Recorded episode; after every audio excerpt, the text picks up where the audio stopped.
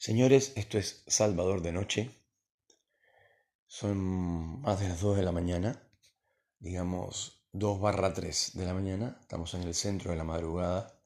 Y como siempre quiero saludar a la gente que está despierta, a la gente que está laburando. bueno, para la gente que me escucha en Miami, para la gente que me escucha en Tampa, eh, para la gente que me escucha en París, para la gente que me escucha en Moscú. Eh, les comento que la Argentina tiene la mayor parte de los migrantes que la forman, son por lejos los predominantes son los italianos.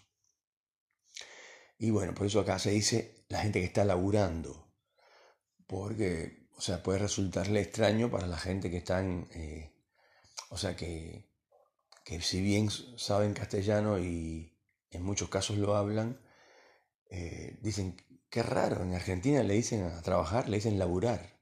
Claro, porque viene de la palabra italiana laboro. Entonces, esto, siempre le dedico mis podcasts a, a las mujeres que están llorando porque se pelearon con su esposo o con su novio o con su pareja y los hombres que están llorando también por lo mismo que están mirando para el techo y no se pueden dormir y están sufriendo lo que todos le decimos el luto, ¿no? Están enlutados, están tristes y afligidos. Es muy fácil decir, eso se puede romper, ya está, se acabó, está todo bien. No, es complicado.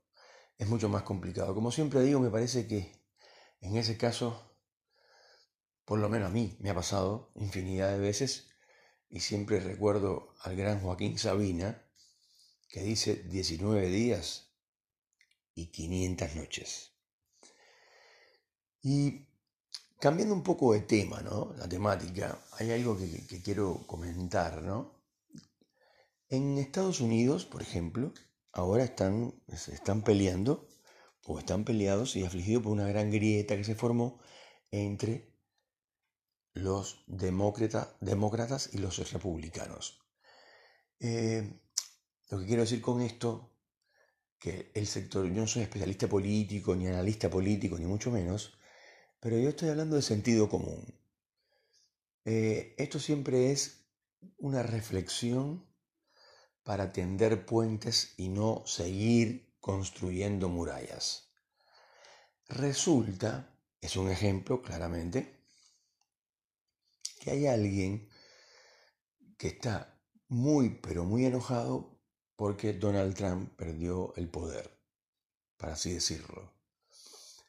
Y entonces se encuentra con un colega, con un amigo, vamos a suponer que sea por una casualidad de la vida, vamos a ubicarlo en la ciudad de Miami, en el estado de la Florida, la ciudad más importante del estado de la Florida sin duda. Y resulta que cuando la otra persona le dice, no, porque a mí me parece que está bueno que Donald Trump haya terminado ya, porque me parece que Donald Trump es un hombre de negocio y no un presidente, nunca lo fue, etc. Esta persona se enoja con el otro. No, no, a mí no me hable, ¿cómo vas hablar así del presidente? En fin, X. Y se pelean. O sea, eh, no se llaman más por teléfono, no mantienen más la amistad es la llamada grieta, ¿no? que acá en Argentina también está, entre los macristas y los cristinistas. Yo les digo algo, que yo sepa, que yo sepa, Donald Trump no ha cenado ni ha comido un barbecue con ninguno de las personas que viven en Miami, con ninguno de los cubanos, o con ninguno de esos recalcitrantes de ultraderecha que apoyan a Donald Trump. No, la cosa no va por Donald Trump ni si es mejor o peor. Señores, tienen que preguntarse algo. ¿Por qué Donald Trump, Barack Obama, Fidel Castro en su momento, Raúl Castro, eh, Franco, quienes ustedes quieran, ¿por qué se pelean por el poder? Esa es la pregunta. Y la otra pregunta es, no, pero pará, yo soy amigo de Mauricio Macri, él me invitó a cenar. Ah, bueno, si es así, está bien. Ahí sí lo respeto. Porque digo, no, lo que pasa es que tiene una afinidad con el, con el expresidente y han cenado juntos, han comido asado, han tomado vinos, etc. Entonces son amigos conocidos, o por lo menos. Eh, entonces ahí sí lo entiendo.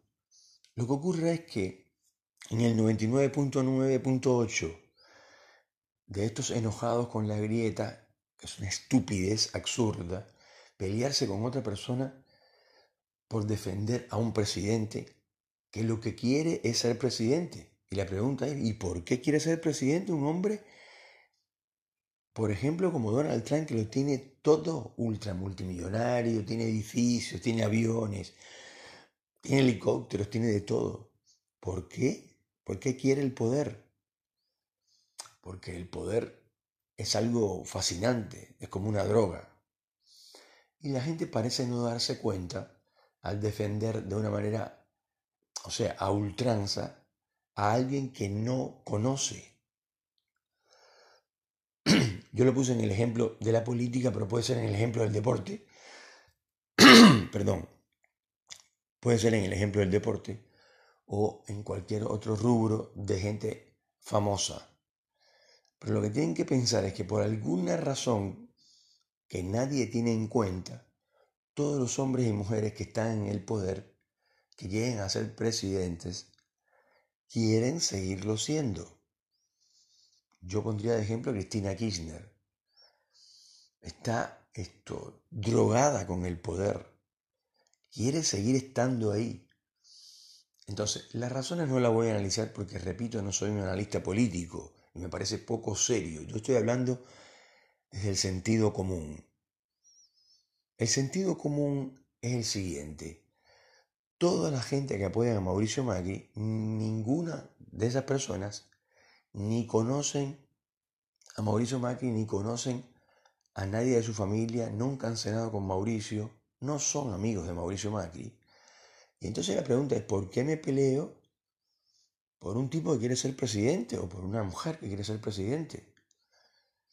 Entonces, yo sugiero con todo respeto, muchachos, no se peleen o sea, no, no, no sigan aumentando esta grieta, no odien a los que piensan de otra manera, porque al final, repito, nadie conoce a los presidentes, o casi nadie, porque los presidentes se mueven siempre en el 0.1 de la población mundial, que son todos ultra multimillonarios. Entonces, no tengo nada en contra de los millonarios, me parece que no hace falta, bueno, para los que no sepan, acá en Argentina se les ocurrió ahora, pues una, cosa loquísima, se les ocurrió eh, eh, quitarle un porcentual de su riqueza a los ricos. Me parece una medida totalmente absurda, pero tampoco es para pelearnos, tampoco es para odiar a tal o tal otra. No conocí una chica, me interesó, muy linda, divina, muy inteligente, pero es ultra kirchnerista. Entonces, conmigo no puede salir, porque yo odio a los kirchneristas. O a los macristas, o a los albertistas, esto en Argentina y allá, bueno, a la gente de Donald Trump, a la gente de Joe Biden. Así que Señores, no se peleen por eso. Hay muchísimos otros motivos por los cuales nos peleamos aparte. Entonces, ¿vamos a vivir todo el tiempo peleándonos por alguien que no conocemos y que por alguna razón quiere seguir perpetrado en el poder? Vladimir Putin, por ejemplo, uno de los hombres más ricos del mundo, magnate del petróleo. La pregunta es, ¿por qué quiere seguir gobernando? Porque sí, porque el poder corrompe. El poder es como una droga. Es como una droga, no. es una droga.